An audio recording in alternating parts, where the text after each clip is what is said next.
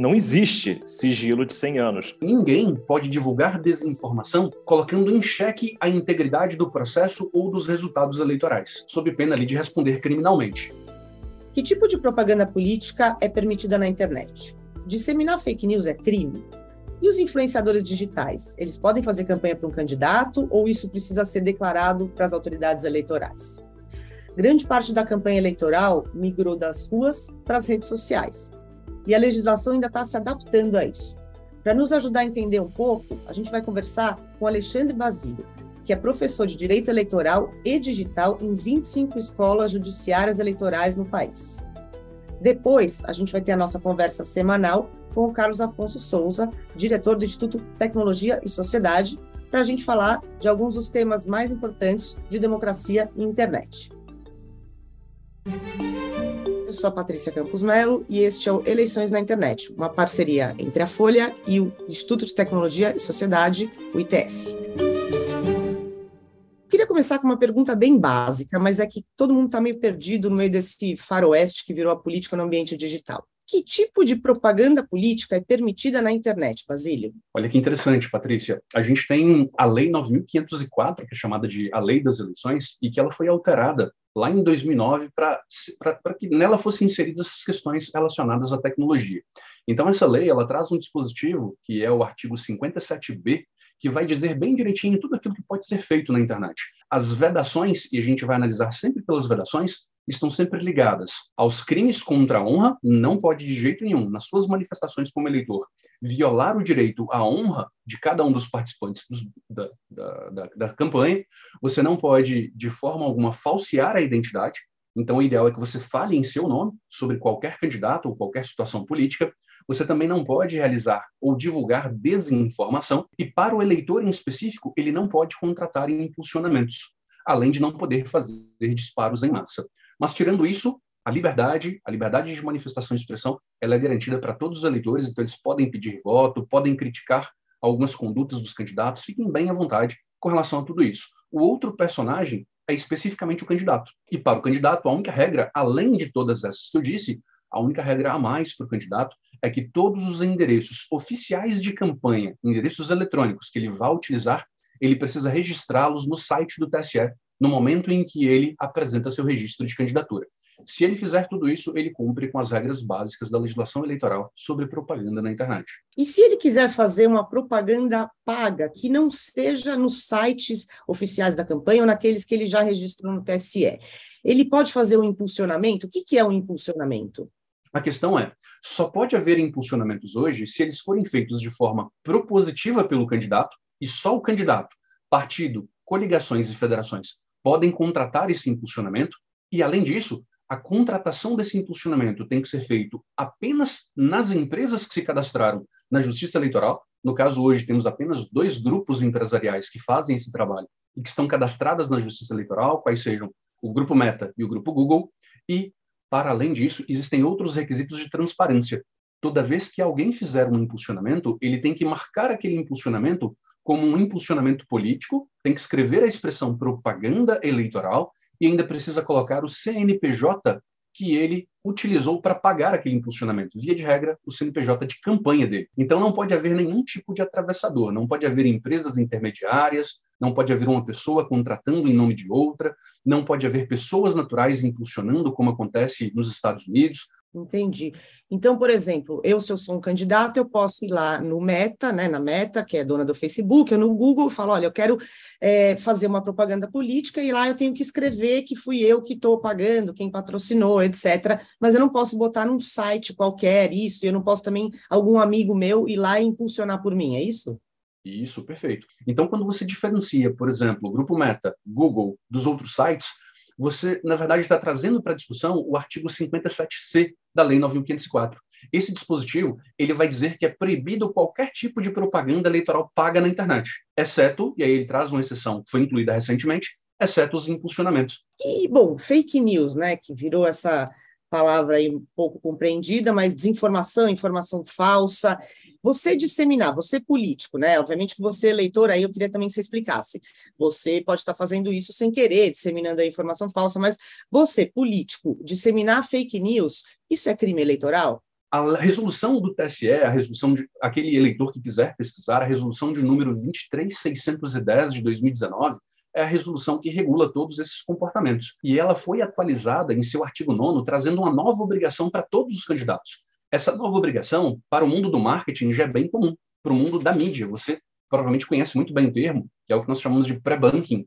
É quando você tem que investigar bem uma situação antes de divulgá-la.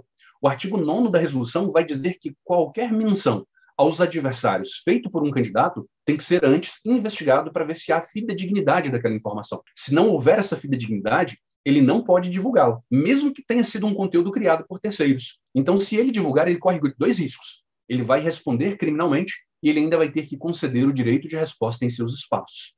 Então, para o candidato, há um risco gigantesco hoje de se divulgar desinformação, porque ele acaba dando espaço para os adversários em sua página, em seus meios de comunicação.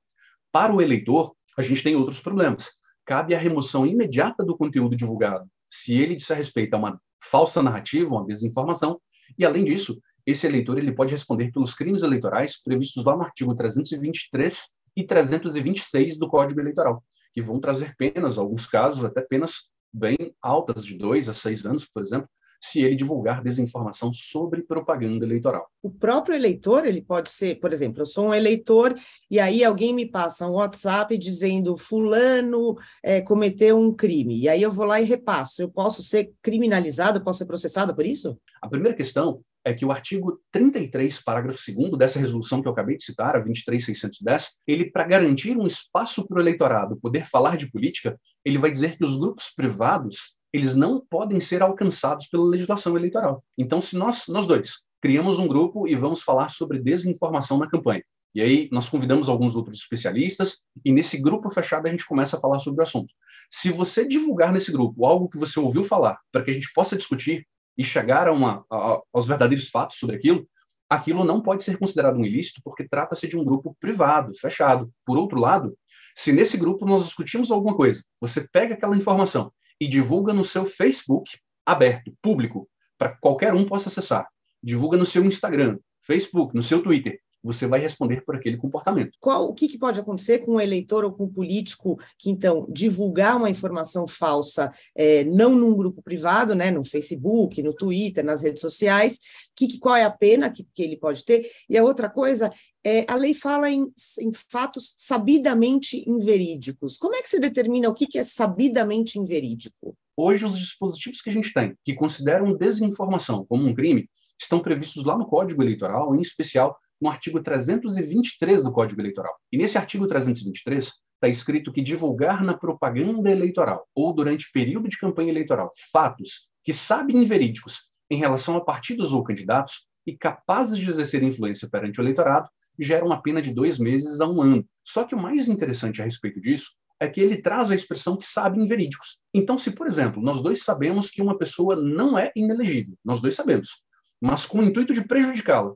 a gente divulga para todo o eleitorado que ela é inelegível, mesmo a gente sabendo que aquilo é falso, a gente vai estar cometendo aquele crime. E além disso, você, se você for candidato, você pode é, fazer um pedido de resposta? Ou só quando for ofensa, calúnia? Como é que é isso? Basta que não haja fidedignidade daquelas informações divulgadas por um candidato para eu pedir direito de resposta. Então, por exemplo, vamos imaginar que alguém divulgue algo sobre você que várias agências de fact-check já disseram que aquilo é mentiroso, que é falso. Então, não há fidedignidade. Mas ainda assim, eu opto por divulgar na minha campanha eleitoral em rádio e TV ou nas minhas mídias sociais, repetindo aquelas falsas narrativas sobre você. Se eu fizer isso, com certeza cabe a aplicação do artigo 9 por ausência do pré-banking do candidato, eu posso pedir o direito de resposta nos canais dele. Entendi.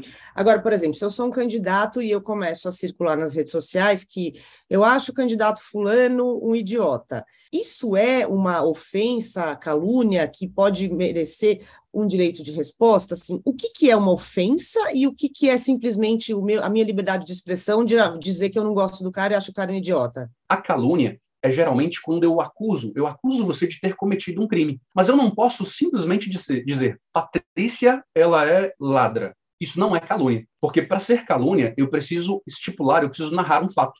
A Patrícia esteve na minha casa e roubou a minha carteira. Aí é calúnia, porque eu narrei o fato. Então, a difamação é quando, de alguma forma, eu ofendo a sua honra objetiva. Aquilo que a comunidade dos jornalistas pensam sobre você, eu ofendo essa sua honra difamando a sua, né, a sua pessoa. Agora, a injúria é quando eu ofendo a sua honra subjetiva, aquilo que você mesmo tem sobre você, e eu, de alguma forma, eu ofendo essa honra subjetiva. Faço com que você se sinta mal com aquilo, porque né, você sabe que você não é daquele jeito, mas estão dizendo isso para você, sobre você, então aquilo te magoa profundamente. Só que o grande problema é que quando a pessoa se lança como candidato, tudo isso é um pouco mitigado. Então o TSE já se posicionou que o candidato ele precisa ter hard skin, ele tem que ter casca grossa, porque ele tem que aguentar esse tipo de crítica, uma vez que ele quer ser escrutinado para ser o representante do povo. Então, para o candidato, a gente mitiga um pouco essas questões e a gente só vai remover qualquer conteúdo quando essas ofensas forem graves. Então, primeiro, tem que ser grave, e segundo, não pode dizer respeito ao processo eleitoral. Disparos em massa por WhatsApp. Em 2018, a gente viu como isso ficou super disseminado, todo mundo recebia aquelas mensagens, tinha muita desinformação.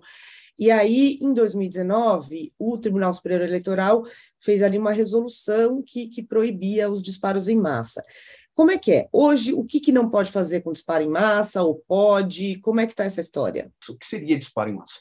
Seria um mesmo conteúdo disparado em grande quantidade para um número absurdo de, de celulares, por exemplo? Porque esse, esse disparo em massa hoje, ele já é proibido pelas próprias diretrizes da comunidade lá com relação ao WhatsApp, com relação ao grupo Meta. Então, ele não pode acontecer.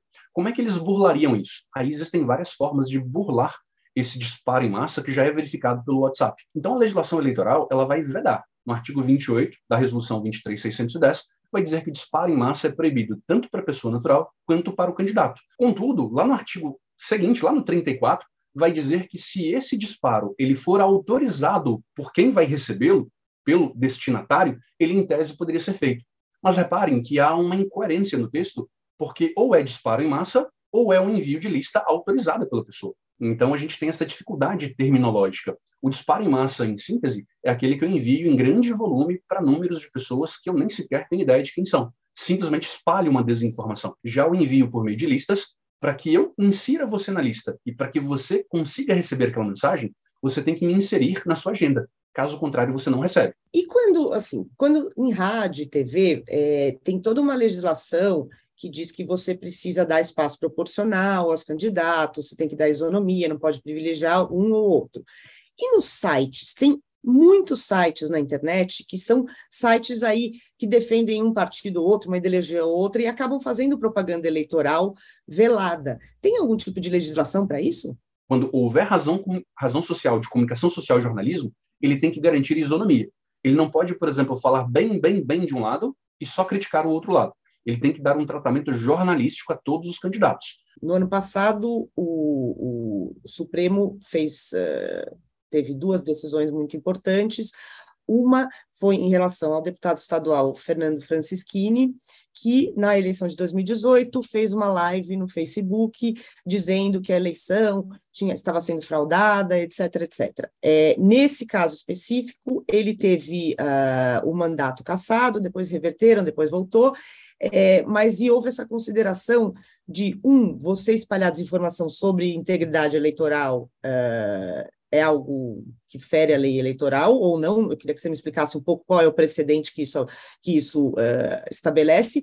E outro é se equipara uma rede social a os meios de comunicação uh, que são, por exemplo, o que pode gerar a cassação de uma chapa, né? Você ter fazer abuso econômico, abuso do meio de comunicação. Então, rede social pode ser considerado um meio de comunicação é, de massa? Como é que é isso? Então, nesse caso, eles pegaram ali o deputado federal, que na época concorria ao cargo de deputado estadual, e ele, no dia das eleições, no dia, no domingo, quatro horas, quatro e meia da tarde, ele abre uma live no YouTube, alcança 5 milhões de pessoas, e ele brada, né, mostrando alguns papéis, dizendo que ele tem a prova ali de que as eleições foram fraudadas. Naquele tempo, tudo que nós tínhamos é apenas o abuso no uso indevido dos meios de comunicação. Depois disso ter acontecido, nós criamos o artigo 9A da Resolução 23610, que vai dizer que ninguém pode divulgar desinformação colocando em xeque a integridade do processo ou dos resultados eleitorais. Então, está lá no artigo 9A, ninguém pode fazer isso, sob pena ali de responder criminalmente e até mesmo responder pelo abuso. Agora nós já temos esse fundamento. Mas naquele tempo, tudo que nós tínhamos era a possibilidade de interpretação. E como deputado, ele se arvorou, ele se colocou na posição de delegado de Polícia Federal, ele colocou ex-delegado, ele se colocou na posição de deputado federal licenciado, demonstrando autoridade e um conhecimento específico de tudo que estava acontecendo, um conhecimento privilegiado dos fatos. E quando ele mostra esses papéis, ele, além de ter violado a própria lei eleitoral, porque a lei diz, no artigo 39, parágrafo 5 inciso 3, que no dia das eleições você não pode fazer propaganda eleitoral. É crime. Além de ser crime fazer propaganda no dia das eleições, é também um ilícito eleitoral do tipo propaganda eleitoral extemporânea. Então ele começa a falar várias questões sobre isso, ele diz que as eleições foram fraudadas e eles analisando esse comportamento entenderam que ele abusou no uso indevido dos meios de comunicação social. Só que para fazer essa interpretação, eles tiveram que incluir os novos meios de comunicação como meios de comunicação social. E até aquele momento, nós só considerávamos meios de comunicação social aqueles que dependiam de concessão, que é rádio e televisão. E aí, o grande trunfo do TSE foi incluir, e é claro que não dá para fugir da realidade, incluir os novos meios de comunicação como meios de comunicação social para fins de abuso. Então, muito cuidado, porque essa interpretação ela só vale para fins de abuso de poder. E ela não vale, por exemplo, quando a gente vai exigir isonomia ampla e restrita, como se exige do rádio e televisão. É, e a outra uh, decisão que também foi bastante, uh, vamos dizer, que teve bastante repercussão, foi uh, o caso da ação eleitoral contra a chapa Bolsonaro-Mourão pelo uso uh, de, pelo suposto uso de disparos em massa para espalhar desinformação. Eles tiveram, uh, a ação foi julgada improcedente, mas houve, foi estabelecida uma jurisprudência é, o que que isso muda, né? O que que eles decidiram ali? Que se você efetivamente usar é, redes sociais ou mensageria para espalhar desinformação, você pode ter a chapa caçada, é isso? Isso. Bom, o que o ministro Alexandre de Moraes deixou muito claro é que, no entender dele, houve realmente esses disparos em massa nas eleições de 2018. grande, a grande dificuldade jurídica, do ponto de vista jurídico, nosso grande desafio é fazer provas desses comportamentos. Porque imagine, isso está acontecendo agora em 2022. O que acontece é tão simplesmente que uma empresa ela compra chips reais ou virtuais, coloca em nome de outras pessoas. Então, por exemplo, eu tenho acesso a todos os seus dados. Se eu entrar aqui nos meus, nos meus sistemas e eu trabalho com, com, com exatamente com isso, com investigação digital, dou consultorias nessa área. Se eu entrar nos meus sistemas e digitar o seu nome completo, eu pego todos os seus dados, pego todos os seus números telefônicos, os, os carros que você dirige, onde você mora, seu endereço, tudo isso está disponível na internet. Então eu posso escolher o seu nome para registrar um chip em seu nome. Registro um chip em seu nome, você passa a ter um número de telefone que você não conhece e eu vou realizar desinformação como se fosse você. Na investigação da Polícia Federal, eles vão quebrar o sigilo daqueles dados, vão chegar até você. Só que não é você, é alguém se passando por você. E aí eu preciso quebrar o sigilo de várias pessoas, mostrar que todas essas pessoas tinham apenas uma coisa em comum: o ponto de origem, de onde elas acessavam. E aí, quando eu provar o ponto de origem, provar que todos os acessos vinham de uma empresa ou de uma configuração tecnológica específica, eu vou mostrar que todas aquelas pessoas era impossível que elas estivessem no mesmo prédio, na mesma sala, durante o dia todo. Ali eles estão falseando identidade para divulgar desinformação. E aí eu preciso, dependo de um longo prazo para fazer todas essas provas. Depois que eu provar tudo isso e conseguir fazer provas também das mensagens que foram disparadas, e aí depois de tudo provar uma relação entre esse comportamento e os candidatos, aí sim eu consigo puni-los. Antes disso, é muito difícil. Ou seja, vai ser muito difícil aplicar esse precedente, essa jurisprudência, porque é muito difícil você culpar um, se o candidato, você provar se o candidato sabia que isso estava sendo feito, é, se ele realmente estava envolvido, se ele pagou, é difícil, né, arrumar provas disso. É difícil, eu tenho que provar pelo menos que ele foi beneficiado por todo esse comportamento e houve gravidade nesse comportamento e gerou um benefício que quebrou a isonomia, quebrou a paridade de armas entre os concorrentes. Mas o que eu sempre digo para os meus alunos é o seguinte: ilícitos tecnológicos só podem ser combatidos com ainda mais tecnologia. Na verdade, para uma cassação de chapa, não necessariamente você precisa provar que o candidato sabia, né? Você tem que provar que houve gravidade, né? Como é que é isso? Eu preciso provar o benefício que ele teve, né? Que ele foi realmente beneficiado por aquele comportamento. Preciso provar que havia, não preciso provar o nexo de causalidade, que aquilo garantiu a eleição dele, mas preciso provar o benefício e preciso provar que, assim, eu não tenho que provar diretamente a participação dele, mas eu tenho que tentar, de alguma forma, provar uma aproximação, provar que ele podia ter conhecimento, que ele ocorreu no que a gente chama de erro em elegendo, né, na escolha das pessoas que participariam da campanha dele, que havia uma aproximação. Então, se, por exemplo, se há um grupo político que é muito ligado a um dos candidatos e fizer isso, Eu posso dizer sim que ele poderia ter agido para evitar e nada fez, e por isso, ele sendo beneficiado, ele pode ser caçado. Então, pelo abuso de poder político e econômico, eu conseguiria sim, com essas teses, caçar, ainda que não houvesse uma responsabilidade direta, imediata. Mas se houvesse uma autoria de escritório, né, um, ele podia ter feito algo e não fez, eu poderia sim responsabilizá-lo influenciador digital, essas pessoas que têm milhões de seguidores e a pessoa resolve fazer campanha para um determinado político, defender o seu político, pode ou não pode? Então não pode haver manifestação de pessoa jurídica em favor de um candidato ou de outro, salvo aqueles casos que nós já mencionamos, quando houver razão de razão social de comunicação social e jornalismo. O que acontece atualmente é que o influencer digital ele acabou se tornando um ser híbrido. Ele tem por trás dele uma verdadeira pessoa jurídica controlando todos os anúncios que ele vende em seu Instagram, no seu Facebook ou em sua mídia social, mas ao mesmo tempo ele é uma pessoa natural. Então, o obstáculo, a dificuldade está-se em determinar se ele é pessoa natural ou se ele é pessoa jurídica.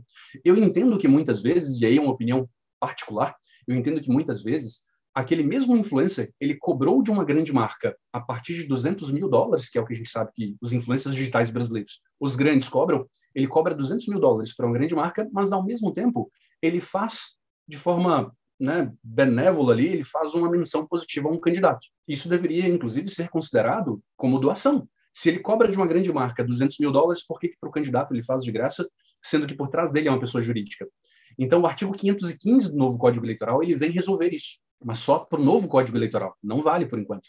Ele vai dizer que influencers digitais naquele ambiente onde ele explora atividade econômica, onde ele ganha o dinheiro, ele não pode usar aquele mesmo ambiente para se manifestar politicamente, porque senão ele quebraria essa isonomia entre os demais pré-candidatos e a gente violaria aquilo que o artigo 14, parágrafo 9 quer proteger, que é a legitimidade e normalidade das eleições contra a influência do poder econômico. Bom, e agora, depois de a gente aprender muito sobre o que pode e o que não pode fazer na campanha eleitoral na internet, a gente vai pedir ajuda para o CAF para entender melhor essa história do sigilo de 100 anos, que o presidente Jair Bolsonaro vem impondo à torta direito. Carlos Afonso Souza, mais conhecido como CAF, é professor da Universidade do Estado do Rio de Janeiro e diretor do Instituto de Tecnologia e Sociedade, o ITS. Bem-vindo, CAF.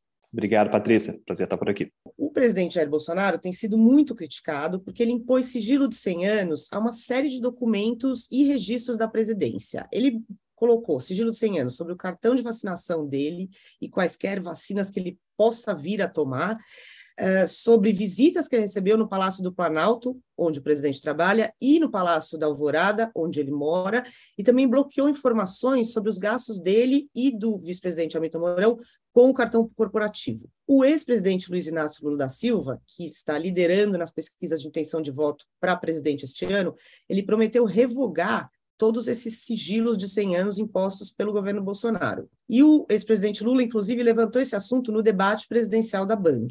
Bom, afinal, o que é esse sigilo de 100 anos, CAF? Um, uma revelação que acho que é importante a gente fazer aqui é que não existe sigilo de 100 anos.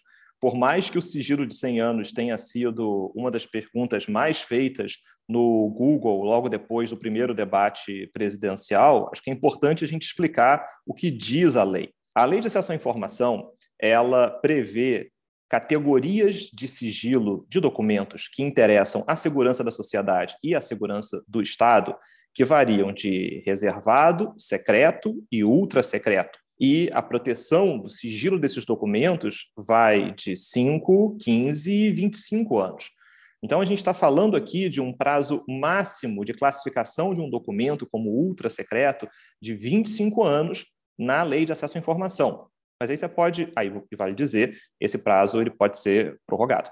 Mas daí você pode fazer a pergunta, de onde vem esse sigilo de 100 anos? A mesma lei de acesso à informação diz que quando eu tiver uma informação que diga respeito à vida privada, à intimidade, à honra, à imagem de uma pessoa, constante de um documento público, essa informação ela pode ficar protegida, ela não deve ser revelada em até 100 anos.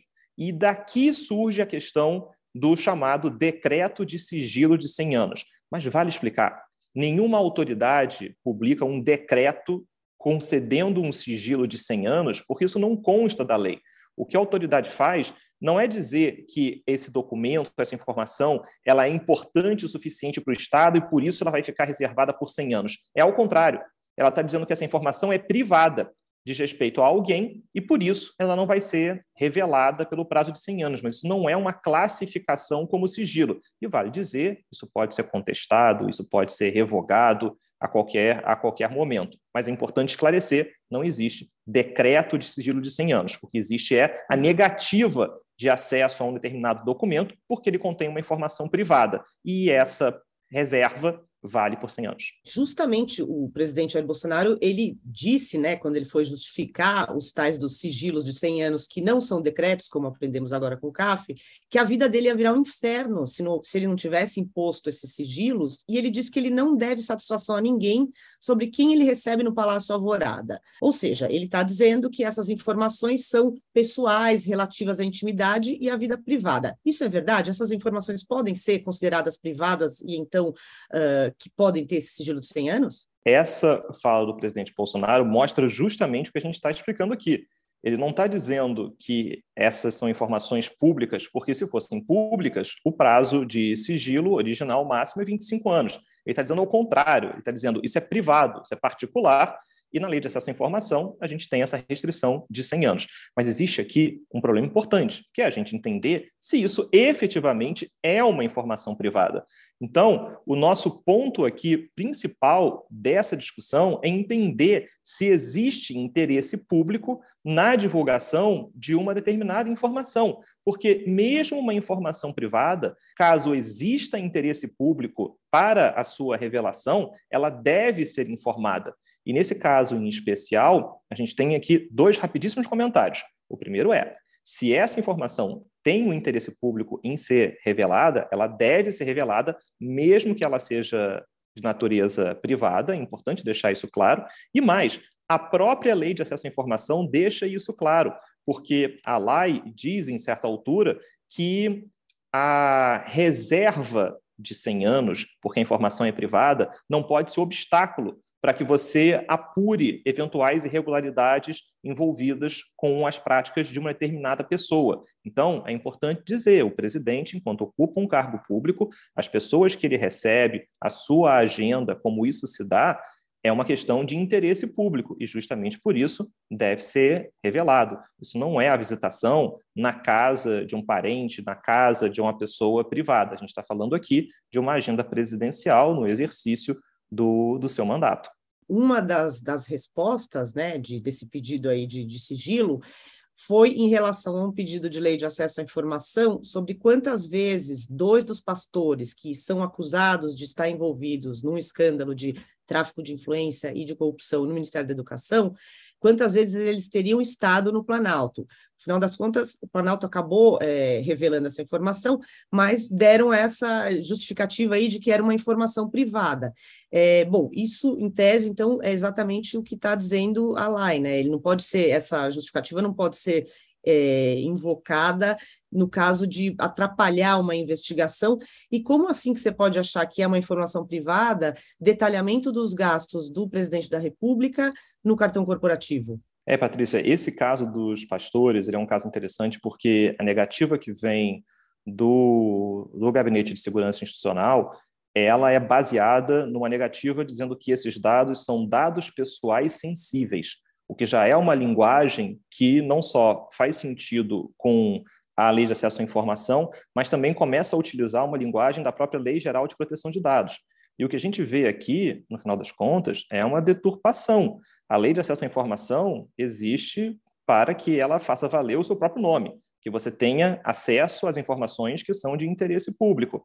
A Lei Geral de Proteção de Dados Pessoais, ela vai proteger os dados, os dados pessoais mas ela, obviamente, não deve servir como um escudo, como uma situação de aumentar a opacidade daquelas atividades que são de interesse público, desempenhadas por agentes públicos. E acho que é importante a gente dizer, e o caso do GSI, dos pastores, é um bom exemplo.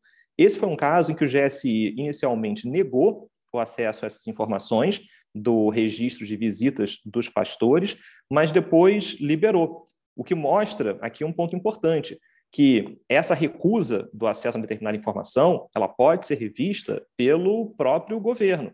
Assim como vale dizer, é, no debate presidencial, no primeiro debate presidencial, você teve essa fala sobre um possível caso de revogação dos decretos do presidente Bolsonaro sobre sigilo de 100 anos um governo futuro pode simplesmente rever essas situações. Nós falamos, não são decretos que serão revogados, mas são decisões por não revelar certas informações que podem ser tanto revistas pelo próprio governo ou elas podem ser, enfim, revogadas, revisitadas por uma nova administração. Então, isso é passível sim de mudança. O Gabinete de Segurança Institucional da Presidência, o GSI, ele tem recorrido à Lei Geral de Proteção de Dados, a LGPD, para justificar negativas a pedidos de informação. Fizeram isso mais de 50 vezes, com pedidos que iam desde registro de entrada e saída em palácios do governo, detalhe de agenda de autoridade, registro de reunião. E também o Tribunal Superior Eleitoral, TSE, tinha decidido omitir o detalhamento dos bens dos candidatos, aqueles uh, detalhamentos que a gente consegue acessar no Divulga Cand Contas, que é um instrumento muito útil, né, para a gente ver despesa de candidato, é uma coisa mesmo de transparência super importante para o cidadão. Eles tinham decidido que uh, isso violava a, a, LGPD, então eles queriam preservar, queriam proteger os dados privados dos candidatos, depois acabaram revertendo a medida. Mas, assim, é, a LGPD acabou saindo pela culatra, porque, assim, em vez de proteger os dados dos cidadãos, ela está sendo usada para acabar com a transparência no governo, processo eleitoral. Acho que esse é um caso de dores do crescimento. É, é normal que a LGPD, como uma legislação nova, ela tenha na sua aplicação diferentes situações em que a sua própria função pode ser desvirtuada. Assim, bom lembrar a Lei Geral de Proteção de Dados, ela visa trazer segurança na maneira pela qual dados pessoais são coletados, armazenados, divulgados. E é claro que uma lei, não só a LGPD, mas toda lei, ela pode ser abusada, a sua função pode ser desvirtuada. E cabe aqui aos órgãos de controle impedir que isso aconteça. E, em especial, também questionamentos ao Poder Judiciário, que, em última instância, vai fazer com que a LGPD possa cumprir a sua, a sua função